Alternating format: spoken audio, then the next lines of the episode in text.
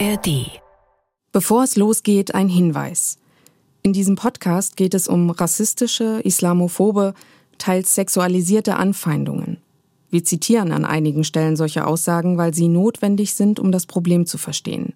Die Betroffenen sind damit einverstanden. Wenn ihr euch damit nicht wohlfühlt, hört euch diesen Podcast bitte nicht oder nicht allein an.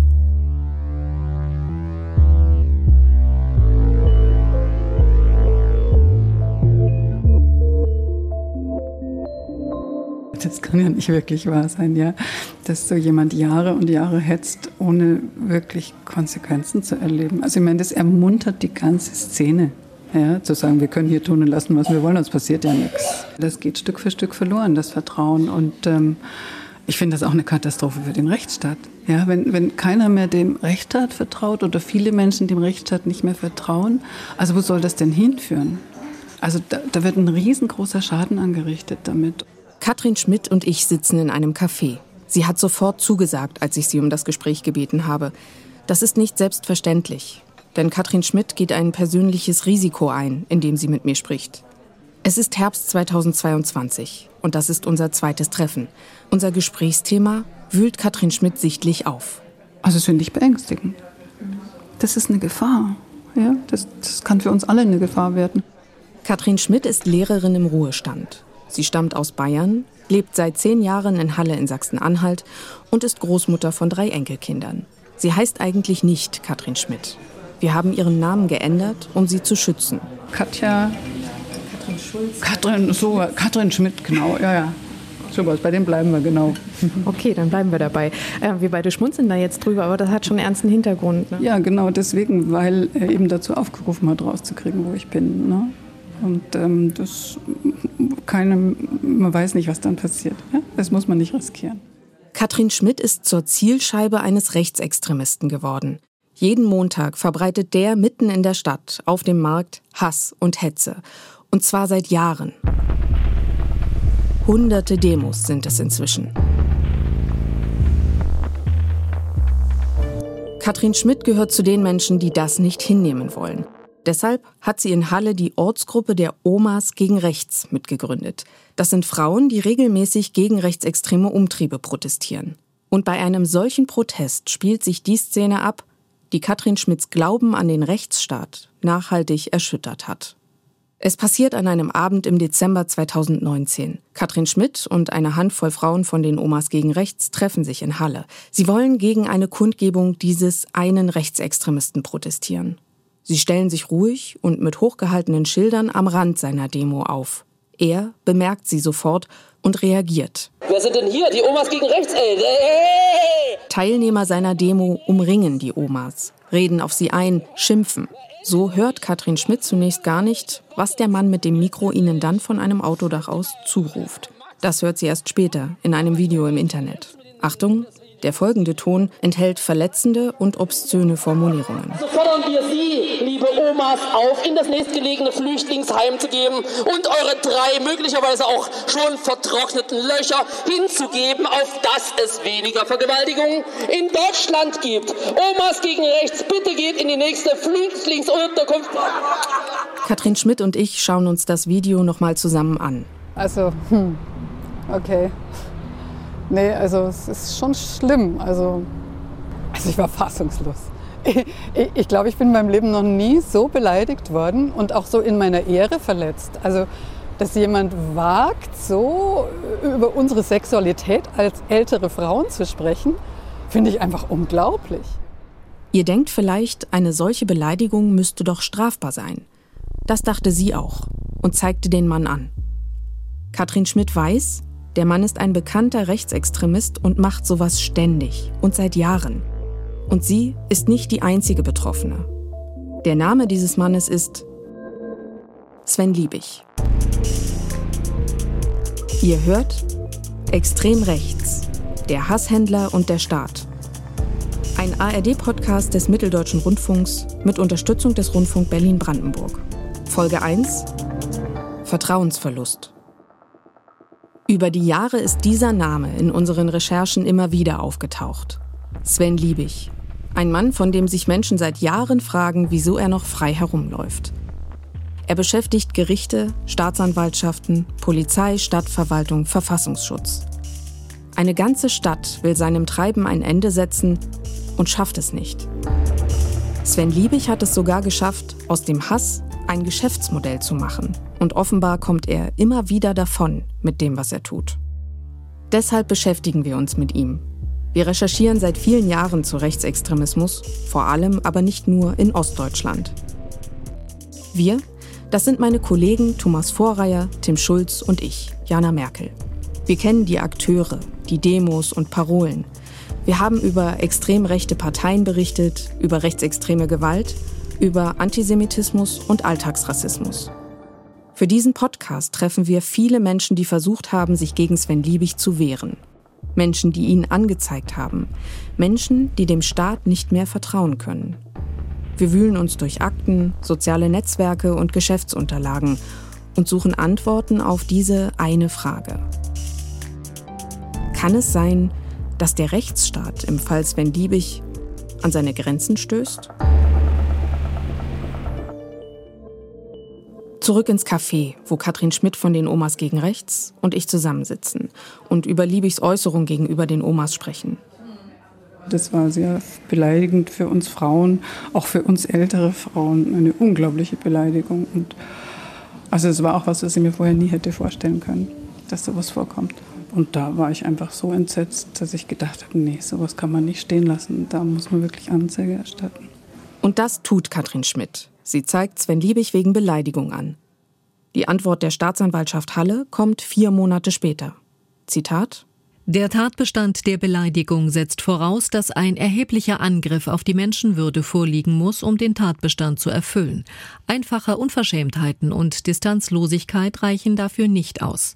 Zudem ist auch zu berücksichtigen, dass insbesondere in der politischen Auseinandersetzung auch härtere Formulierungen hingenommen werden müssen. Seine Äußerungen sind ohne Zweifel unverschämt, distanzlos und unangemessen. Einen massiven Angriff auf die Menschenwürde der Demonstrantinnen stellen sie jedoch nicht dar. Die Staatsanwaltschaft hat das Verfahren also eingestellt.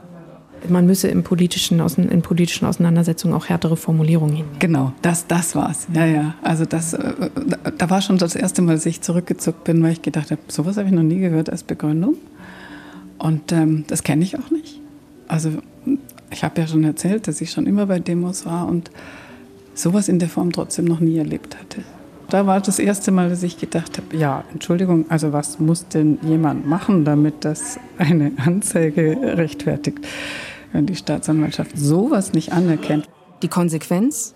Liebig macht weiter, legt nach. Katrin Schmidt erzählt mir von einer Situation ein paar Monate später. Wieder eine Demo, wieder protestiert sie mit den Omas gegen rechts dagegen. Möchten Sie das vorlesen, was er da gesagt hat? Naja. Oder möchten Sie es lieber nicht? Das kann ich schon machen. Also ähm, er hat wieder geschrieben, öffnet, äh, gesagt, ne? öffnet Türen, Toren und Beine für die Flüchtlinge aus Afghanistan. Auch ein Flüchtling willkommen.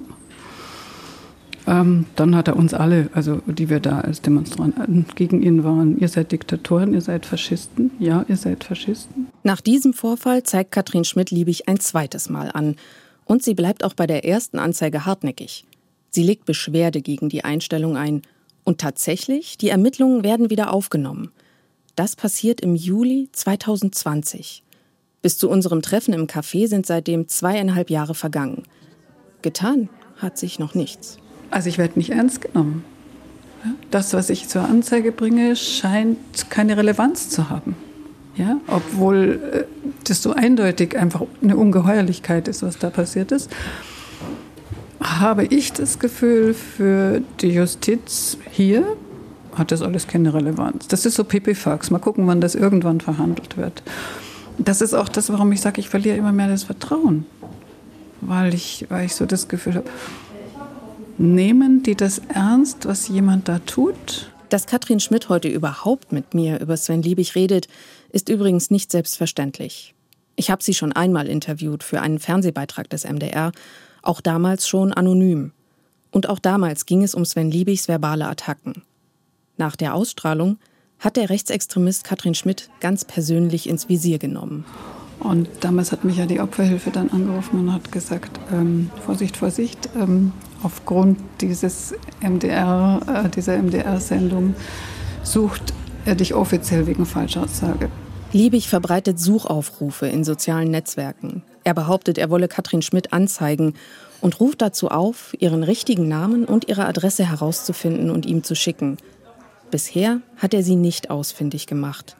Aber das bedrohliche Gefühl bleibt. Wer Sven Liebig kritisiert, läuft also Gefahr, zur Zielscheibe gemacht zu werden. Diese Erfahrung machen alle Betroffenen, mit denen wir sprechen. Und das sind viele. Umso schwerer wiegt für Katrin Schmidt, wie die Behörden mit Sven Liebig umgehen. Die Erfahrungen der letzten, was ist es hier, zwei Jahre oder so, haben mich immer mehr zweifeln lassen, wie gut unser Rechtsstaat tatsächlich funktioniert. Ja, das ist, ist traurig, aber wahr. Ich glaube, mein Vertrauen in Polizei und Justiz ist so nachhaltig erschüttert, wie ich es noch nie in meinem Leben erlebt habe. Das erschreckt mich auch ein bisschen. Ich denke, was läuft bei uns eigentlich? Also und auch was läuft da schief? Hm, das ist schon, ja, es macht mir auch ein bisschen Angst, weil ich denke, wenn du dich auf niemanden mehr verlassen kannst, ähm, weil du das Gefühl hast, die machen Sachen, die nicht sauber sind oder die auch nicht nachvollziehbar sind, dann kriegt es schon ja so eine prinzipielle Unsicherheit an unserem ganzen System. Zeit für ein bisschen frische Luft. Wir verlassen zusammen das Café, denn Katrin Schmidt hat noch etwas vor. Heute ist der 9. November, der Jahrestag der Reichspogromnacht. Deshalb hat Katrin Schmidt Sprühflasche und Schwamm dabei und putzt Stolpersteine. Sie legt Blumen daneben, stellt Gläser mit Kerzen dazu. Wenn jetzt der Herr Liebig hier um die Ecke käme? Dann gehe ich mal davon aus, dass er mich vielleicht nicht kennt. Ich würde vielleicht den Button zuhalten. Sie meint den Button an ihrer Tasche mit dem Logo der Omas gegen rechts. Also ich denke, nach dem Prozess wird er mich wohl erkennen. Aber wenn jetzt Ihre Beleidigung da ja, ähm, weil da verhandelt ich ja dann selber auftreten, auch mit Namen. Also ist so, aber trotzdem hoffe ich, dass das jetzt endlich mal verhandelt wird. Moment, ein Prozess? Eine Verhandlung? Ja, tatsächlich. Die zweite Anzeige von Katrin Schmidt hat zu einer Anklage gegen Sven Liebig geführt. Da geht es um die Beleidigung als Faschisten und so weiter, von der wir vorhin gesprochen haben. Ob es wirklich zu einem Prozess kommt, wissen Katrin Schmidt und ich zu diesem Zeitpunkt nicht. Aber eins ist klar. Wird der Fall vor Gericht verhandelt, wird sie vermutlich als Zeugin aussagen müssen. Und dann wird Sven Liebig ihre Identität erfahren. Katrin Schmidt weiß, dass der Rechtsstaat Zeugen braucht, um Täter zu überführen. Und gleichzeitig geraten diese Zeugen durch ihre Aussage womöglich zusätzlich in Gefahr. Ob das auch Katrin Schmidt droht, ist jetzt noch unklar.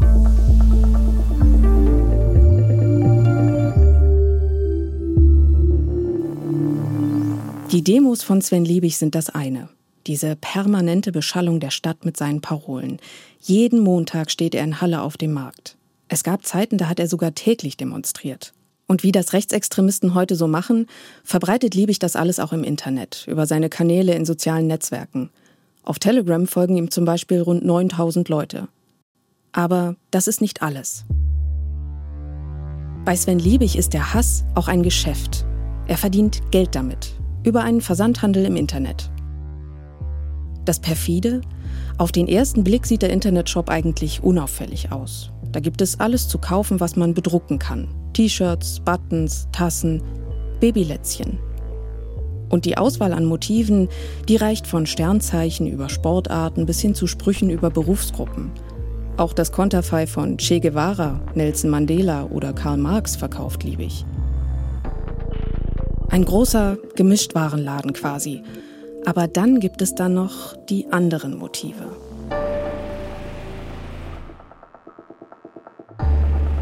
Eines schauen wir uns jetzt genauer an. Es zeigt einen Davidstern, aber gelb eingefärbt, mit schwarzer Umrandung. Und darauf steht ein Wort. Ihr kennt Sterne dieser Art sicher von historischen Fotos aus dem Dritten Reich. Damals stand auf den Sternen das Wort Jude. Die Nazis zwangen jüdische Menschen, diese sogenannten Judensterne an ihrer Kleidung zu tragen. Sie sind eins der zentralen Symbole für die Verfolgung und systematische Ermordung von rund sechs Millionen Jüdinnen und Juden im Nationalsozialismus. Und über 70 Jahre später Im demokratischen Deutschland verkauft der Rechtsextremist Sven Liebig solche gelben Sterne in einem Internetshop. Druckt sie auf T-Shirts und Aufkleber. Der Unterschied? Auf den Sternen steht nicht das Wort Jude, sondern das Wort Dieselfahrer. Der Werbetext dazu beginnt mit dem Satz, Zitat, Der Dieselfahrer ist der neue Jude. Wie wirkt das auf jüdische Menschen?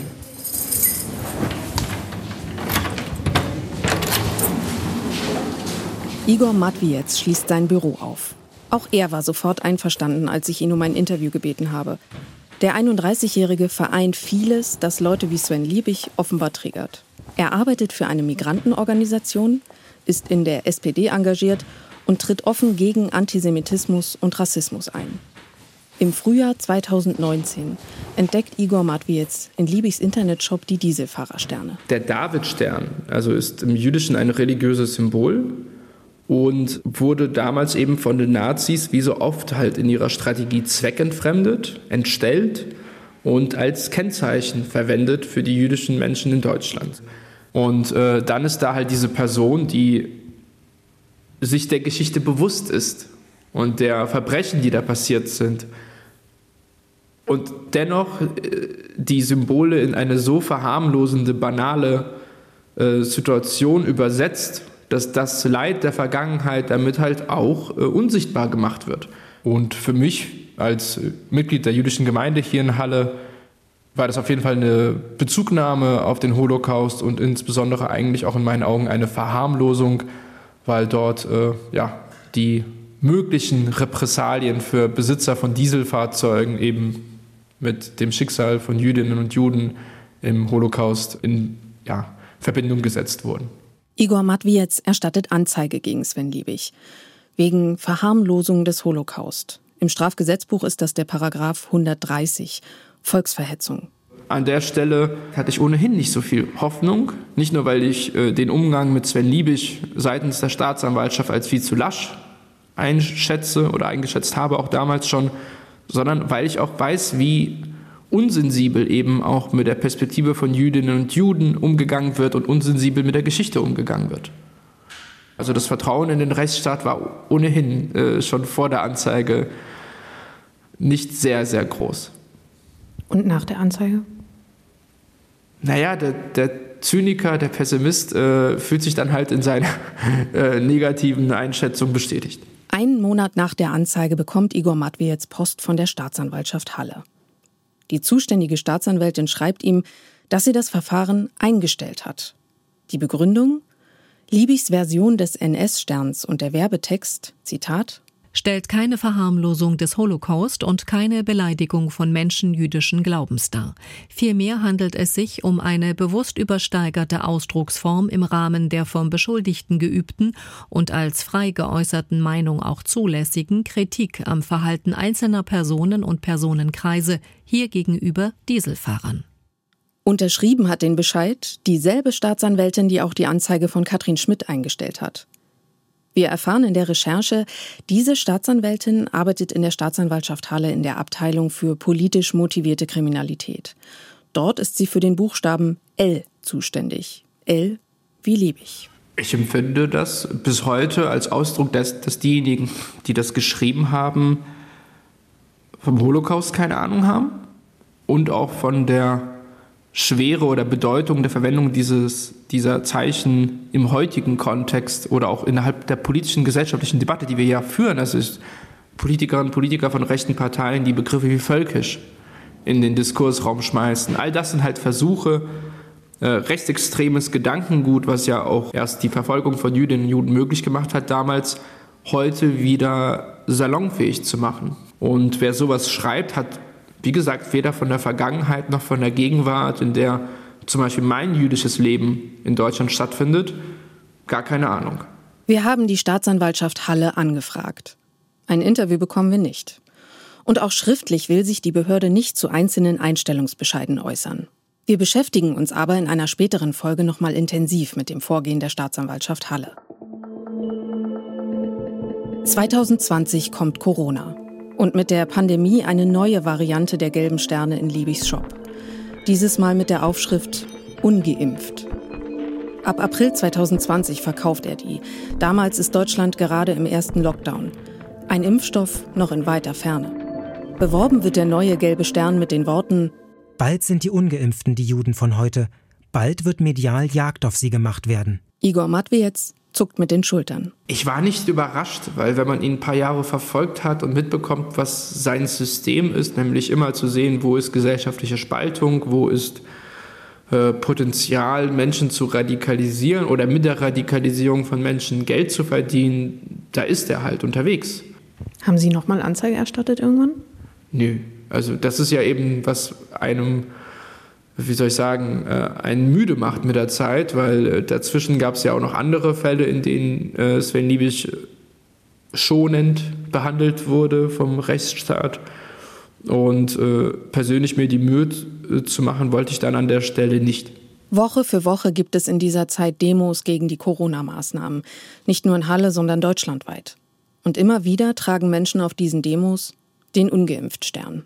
Ja, das ist, wie soll ich sagen, da denke ich mir schon, dass diese Person, die das trägt, äh, zum Holocaust, zur Existenz von Jüdinnen und Juden auch in der heutigen Zeit, ein Verhältnis hat, äh, das sich nicht so gut mit meiner Existenz verträgt. Und äh, wo steht denn diese Person, wenn plötzlich ich aus der Menge oder auch von Fans von Sven Liebig angegriffen werde? Liebigs Masche, seine Kritiker an den Pranger zu stellen und zu verhöhnen, die kennt auch Igor Matwiez. Diverse Male hat ihn der Rechtsextremist schon namentlich in Videos und Demoreden thematisiert. Sind Sie ihm denn schon mal über den Weg gelaufen, so im Alltag? Begegnet er Ihnen hier manchmal in der Stadt? Ja, ja. Also er ist ein Anwohner oder verbringt sehr viel Zeit in dieser Stadt und äh, ja, manchmal verdirbt er einem auch mal das Frühstück, wenn er plötzlich im Frühstückscafé auftaucht, in dem man auch isst und äh, dann versucht er einen auch zu provozieren, spricht Familie an. Äh, Ihre Familie? Ja. Wie spricht er die an? Was macht er dann? Na, wenn er mich mit meiner Frau äh, sieht, dann äh, spricht er eher meine Frau an. Also natürlich, er ist ein Provokateur. Also er möchte ständig andere provozieren, er möchte Hass sehen, ob er auf, der, auf seinem Auto steht und durch sein Mikrofon schreit oder einem eben im Frühstückscafé begegnet. Also er legt es ja auch nie ab. Also auch manchmal äh, fährt er mit dem Auto an einem vorbei und hupt einem hinterher oder winkt oder hält die Kamera hin oder schreit was aus dem Auto. Das passiert schon, aber auch nicht täglich zum Glück. Frei bewegen kann sich Igor Matwiez in Halle nicht. Nicht so frei, wie er gern würde. Vor allem montags nicht. Dann ist der Marktplatz im Zentrum der Stadt für ihn tabu. Und für viele andere Menschen in Halle auch.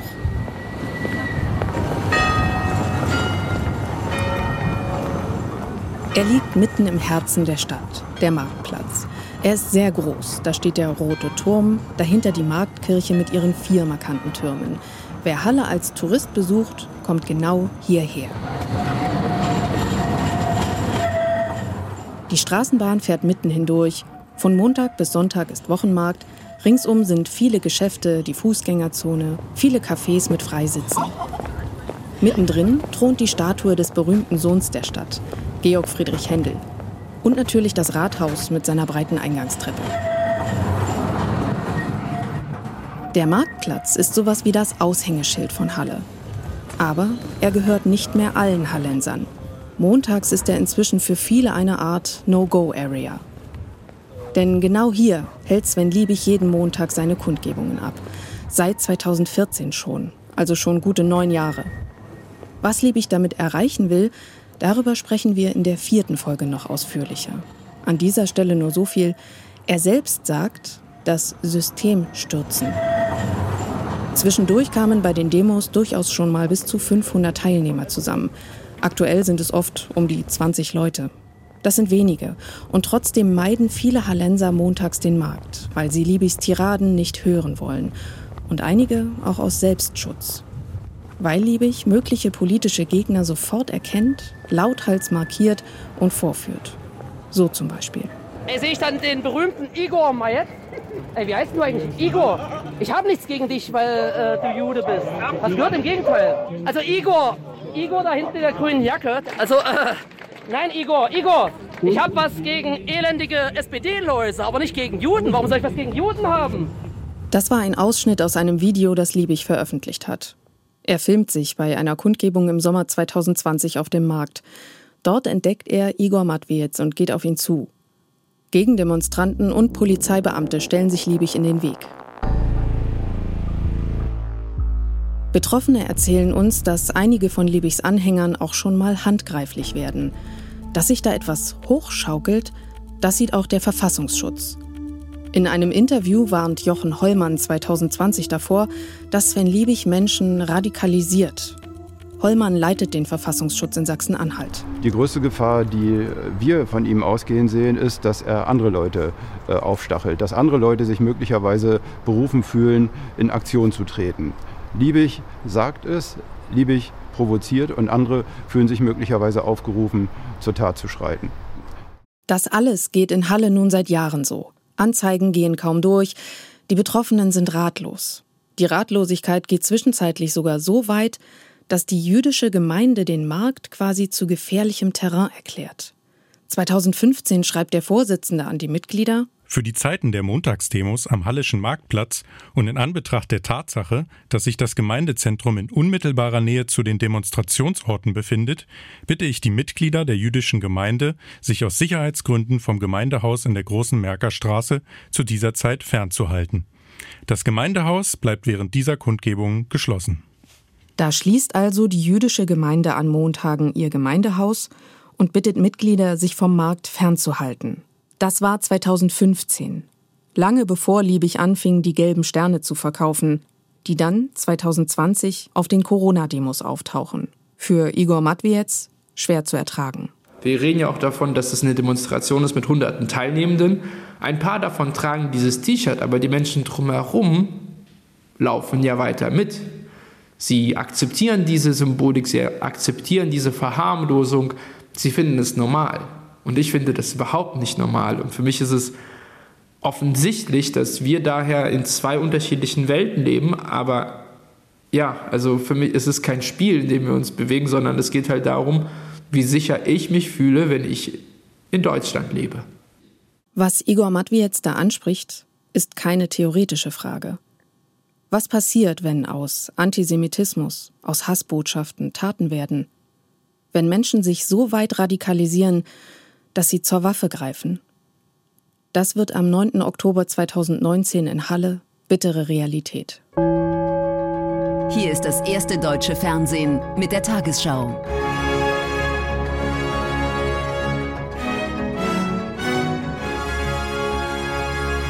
Guten Abend, meine Damen und Herren. Ich begrüße Sie zur Tagesschau. In Halle an der Saale sind bei einem offenbar antisemitischen Angriff zwei Menschen erschossen worden. Dort soll der schwer bewaffnete Täter versucht haben, in eine Synagoge einzudringen. Über 50 Menschen müssen um ihr Leben bangen. Der Täter scheitert an der verriegelten Tür. Danach erschießt der schwer bewaffnete Stefan B. in der Nähe eine Passantin und einen Mann in einem Dönerimbiss. Die rechtsextremistische Motivation des Täters wird immer deutlicher. Ein entsprechendes rassistisches Manifest soll er ins Internet gestellt haben. Zwei Menschen sind tot, viele weitere verletzt und traumatisiert. Der antisemitische, rechtsterroristische Anschlag schockiert Halle und ganz Deutschland. Danach kommen die Fragen. Wie konnte das passieren? Nach den NSU-Morden, dem Mord an Walter Lübcke und vielen anderen diskutiert Deutschland wieder einmal darüber, wie gefährlich rechtsextreme Ideologie ist, dass sie tödlich sein kann. Halle. Das ist seit Jahren die Stadt, in der Sven Liebig nahezu ungehindert Hass verbreitet. Und nun ist Halle auch die Stadt des Anschlags.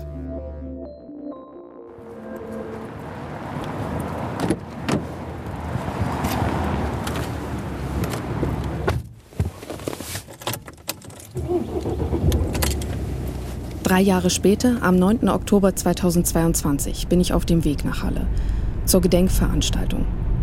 Mit dem Anschlag selbst hatte Sven Liebig nichts zu tun. Aber vor einem Jahr hat Liebig am Jahrestag des Anschlags mehrfach in Halle demonstriert. Das haben viele als Störung des Gedenkens empfunden, als Hohn.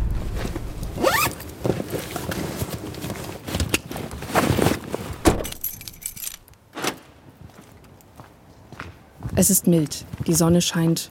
Vor der Synagoge sind viele Menschen versammelt. So viele, dass längst nicht alle in den kleinen Hof passen. Kaum jemand spricht. An der Mauer vor der Synagoge, dort wo Jana L. vom Attentäter erschossen wurde, legen die Menschen Blumen ab, zünden Kerzen an. Dann ist über einen Lautsprecher die Stimme von Max Preworodzki zu hören, dem Vorsitzenden der jüdischen Gemeinde. Er hält im Hof der Synagoge eine Rede. Fand hier draußen, ungefähr zehn Meter vom Platz, wo wir alle stehen, eine der schlimmsten äh, Ereignisse im Leben von vielen von uns, von der Stadt Halle, von der jüdischen Gemeinschaft in Deutschland und insgesamt von allen Menschen, die in diesem Land leben. Zwei Menschen haben mit dem Leben bezahlt diesen Terroranschlag und ich bitte, Schweigeminute einzuhalten.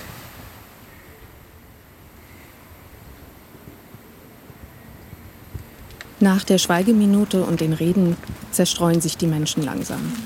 Vor der Synagoge entdecke ich Karamba Diaby, den hallischen Bundestagsabgeordneten. Guten Tag, Herr Diaby. Jana Merkel vom MDR, ich grüße Sie. Ähm, darf ich Sie ganz kurz was fragen, Herr Diaby? Auch Karamba Diaby war immer wieder Ziel von Sven Liebigs Attacken, wegen seiner Herkunft und seiner Arbeit als SPD-Politiker. Diaby wurde im Senegal geboren und zog 2013 als der erste in einem afrikanischen Land geborene schwarze Mensch in den Bundestag ein. Ich arbeite an einem Podcast und bin heute hier, weil wir uns in dem Podcast intensiv mit Halle beschäftigen und mit den Aktivitäten von Sven Liebig. Den kennen Sie ja, glaube ich, ganz Sehr gut. Herr Diaby, vor dem Hintergrund, dass Sven Liebig hier in dieser Stadt so aktiv ist, wie geht es Ihnen heute hier bei dem Gedenken?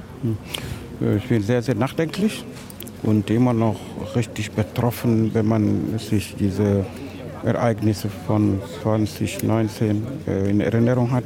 Bin traurig darüber, dass es immer noch keine Möglichkeit gibt, juristisch äh, liebig wirklich äh, deutlich zu machen, dass in unserer Stadt brauchen wir keine Hass und Hetze, sondern Zusammenhalt. Rückblende. Im Sommer 2018 sitzt Karamba Diaby in Halle vor einem Einkaufszentrum und macht Mittagspause. Sven Liebig entdeckt ihn dort und fängt an, mit seinem Handy zu filmen und auf Diaby einzureden. Der Abgeordnete erkennt Sven Liebig sofort. Ich habe hier den Bundestagsabgeordneten Herrn Garampa Diaby beim Mittagessen, oder? Auf Steuerzahlerkosten, versteht sich. Herr Diaby, Sie tun so, als würden Sie mich nicht hören. Auf Liebigs Video ist zu sehen, wie Karamba Diaby die Tiraden des Rechtsextremisten demonstrativ ignoriert. Liebig lässt nicht von ihm ab, wirft Diaby vor, dass er nach seiner Ausbildung nicht wieder in den Senegal zurückgegangen ist. Also sprichwörtlich hat er sein eigenes Volk, das der Senegalesen, in den Arsch getreten und hat es vorgezogen, hier in Deutschland zu bleiben. Wie sollen wir dann davon ausgehen, dass die, unser Volk, also das der, der Deutschen, zu dem Sie ja dank geschenkten Pass auch gehören nun, äh, nicht auch wieder in den Arsch treten werden? Karamba Diaby sagt später, dass er Liebig als sehr beleidigend und als bedrohlich erlebt hat. Diese Situation ist nur einer von mehreren Zwischenfällen und schließlich erstattet auch Diaby Anzeige. Das Ergebnis ist auch hier Verfahren eingestellt. Darauf spreche ich den Abgeordneten nach dem Gedenken an. Jetzt ist es ja so, dass viele Menschen sich immer wieder fragen, warum sitzt Sven Liebig noch nicht im Gefängnis? Warum stellt die Staatsanwaltschaft so viele Verfahren gegen ihn ein? Ist das eine Kritik, die Sie auch teilen? Also ich teile diese Kritik, weil ich äh, selber Anzeige gegen diesen Menschen gestellt habe, weil ich mich verfolgt überall mit Verleumdung, mit beleidigenden äh, Begleitworten und äh, offensichtlich ist das noch nicht so deutlich bei den Ermittlungsbehörden geworden. Ich wünsche mir wirklich, dass man das noch gründlicher angeht, diese Thematik. Nach dem Gedenken an der Synagoge sammeln sich die Menschen vor dem ehemaligen Kiezdöner in Halle. Hier hatte der Attentäter auf die Gäste im Imbiss geschossen und Kevin S. getötet. Wir sind hier und erinnern. Wir erinnern an Jana und Kevin. Wir sind hier und bleiben hier, um die alltägliche antisemitische Gewalt und den andauernden antisemitischen Terror zu benennen, um ihm etwas entgegenzusetzen und auch Betroffene und Überlebende darin zu hören, was sie brauchen. Plötzlich kommt Unruhe auf. Ein Gerücht macht die Runde. Es heißt, jemand hätte eine spontane Kundgebung angemeldet. Die Befürchtung, es könnte Sven Liebig sein. Ich frage bei einem Polizeibeamten nach. Hallo, Jana Merkel vom MDR. Wen darf ich denn mal ganz kurz fragen wegen einer mutmaßlich noch angemeldeten Veranstaltung? Wir erinnern auch an alle. Also da wird man grundsätzlich wissen. Der Beamte erkundigt sich per Funk. Jetzt wurden hier manche ein kleines bisschen nervös, ob vielleicht doch noch irgendwas aus dem Sven-Liebig-Spektrum kommt. Die Reaktion des Polizisten, den wir nicht namentlich nennen, war, um Gottes Willen, das wollen wir doch alle nicht hoffen. Entwarnung. Anders als im Vorjahr taucht Liebig heute nicht auf. Nach der Gedenkveranstaltung bleibt vor dem Teekiez eine Familie mit zwei Kindern stehen. Sie stellen eine Kerze auf. Ich spreche sie an, erzähle von unserer Recherche für diesen Podcast. Und klar, der Name Liebig ist bekannt. Und ich schwanke da so zwischen, ignoriert man den Typen ähm, und gibt ihm damit auch nicht so eine große Bühne ähm, oder stellt man sich da auch regelmäßig hin, um dagegen zu demonstrieren. Da bin ich irgendwie gar nicht klar darüber, wie, da, wie man am besten damit umgeht. Ja. Was für einen Umgang würden Sie sich denn von der Stadt wünschen? Und von den Behörden? Naja, das zu verbieten ist halt schwierig wahrscheinlich, aber das, also ich weiß, dass er zum Beispiel letztes Jahr am Gedenktag sogar eine Demo veranstaltet hat. Und da habe ich, das habe ich dann nicht mehr verstanden. Also das habe ich nicht verstanden, warum das genehmigt wurde. Was ist denn Ihr Eindruck? Wie, wie geht diese Stadtgesellschaft mit ihm um? Ja, ich glaube, er ist irgendwie schon so quasi zur Normalität geworden. Ja, es ist, es ist halt schwierig, weil er auch so ein penetranter Typ ist. Ja. Ich glaube, das ist schon so ein äh, Hintergrundrauschen irgendwie geworden, was stattfindet. Und wo, das hatte ich ja auch schon gesagt, ne, wo ich mich aber auch selber frage, ähm, lässt man den Spinner reden und gibt ihm nicht noch mehr Bühne? Ähm, ja. So oder so ähnlich reagieren die meisten Menschen, die ich beim Gedenken anspreche. Der Eindruck, der heute bei mir hängen bleibt, ist, dass wenn Liebig es geschafft hat, sich hier so einzuklinken in das Selbstverständnis dieser Stadt. Und alle fragen sich, warum ist das eigentlich so? Die meisten haben mir gesagt, sie würden sich wünschen, dass es irgendeine Art von Eingrenzung, Einhegung für ihn gäbe, dass es eben nicht mehr ständig das äh, Stadtbild bestimmt oder die Stimmung auf dem Marktplatz bestimmt.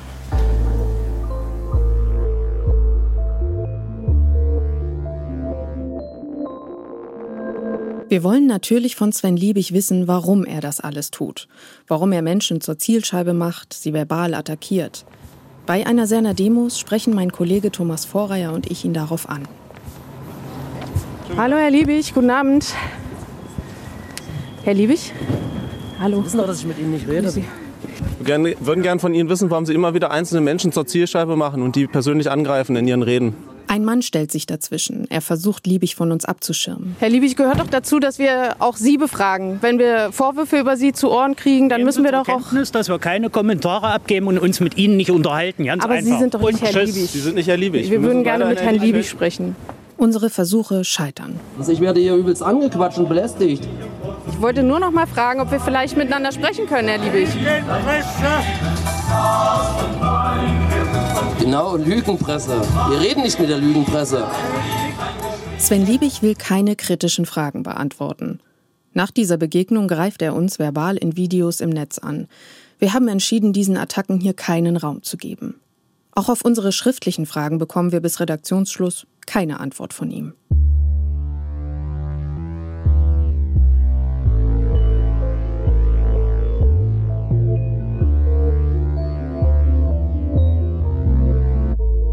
Wir haben in dieser ersten Folge drei Menschen getroffen, die Sven Liebig angezeigt haben. Jedes Mal passierte gar nichts. Und je mehr Menschen wir ansprechen, desto mehr ähnliche Fälle finden wir. Und schließlich bekommen wir eine Zahl. 342. Das ist die Zahl der Ermittlungsverfahren, die gegen Sven Liebig in Halle anhängig sind. Stand März 2023. 342 Ermittlungsverfahren. Und ständig kommen neue dazu, erfahren wir. In der Vergangenheit wurden die meisten Verfahren gegen ihn eingestellt. Das verstärkt den Eindruck der Betroffenen, dass wenig passiert. Kann das sein? Funktioniert hier der Rechtsstaat wirklich nicht? Diesen Fragen gehen wir nach in der zweiten Folge von Extrem rechts, der Hasshändler und der Staat. Extrem rechts, der Hasshändler und der Staat ist ein ARD-Podcast des Mitteldeutschen Rundfunks mit Unterstützung des Rundfunks Berlin-Brandenburg. Autoren Thomas Vorreier, Tim Schulz und Jana Merkel. Dramaturgie Markus Engert. Idee Martin Paul. Redaktion Monique Juncker. Redaktionsleitung Frank Rugulis. Wir bedanken uns bei allen, die in der Redaktion, im Studio, dem Sounddesign, der Grafik an diesem Podcast mitgearbeitet haben. Aus Sicherheitsgründen verzichten wir auf die Nennung der Namen. Und wir bedanken uns bei unseren Gesprächspartnerinnen und Gesprächspartnern. Die nächste Folge erscheint am kommenden Dienstag in der ARD Audiothek und überall da, wo es Podcasts gibt. Wenn ihr uns Informationen oder Hinweise zukommen lassen möchtet, dann schreibt uns gern eine E-Mail an extrem-rechts.mdr.de. Vielen Dank fürs Zuhören. Und zum Abschluss noch ein Hörtipp. Wenn ihr euch für aufwendige Recherchen interessiert, dann hört euch den Podcast unserer Kolleginnen und Kollegen von MDR Investigativ an. Hinter der Recherche heißt er. Dort erzählen die Journalistinnen und Journalisten, was sie während ihrer Recherche erlebt haben und geben auch persönliche Eindrücke wieder, was noch passiert ist, als Mikrofon und Kamera schon lange aus waren. MDR Investigativ hinter der Recherche erscheint alle zwei Wochen, immer freitags. Und ihr findet den Podcast genauso wie Extrem Rechts in der ARD Audiothek und überall da, wo ihr sonst eure Podcasts hört.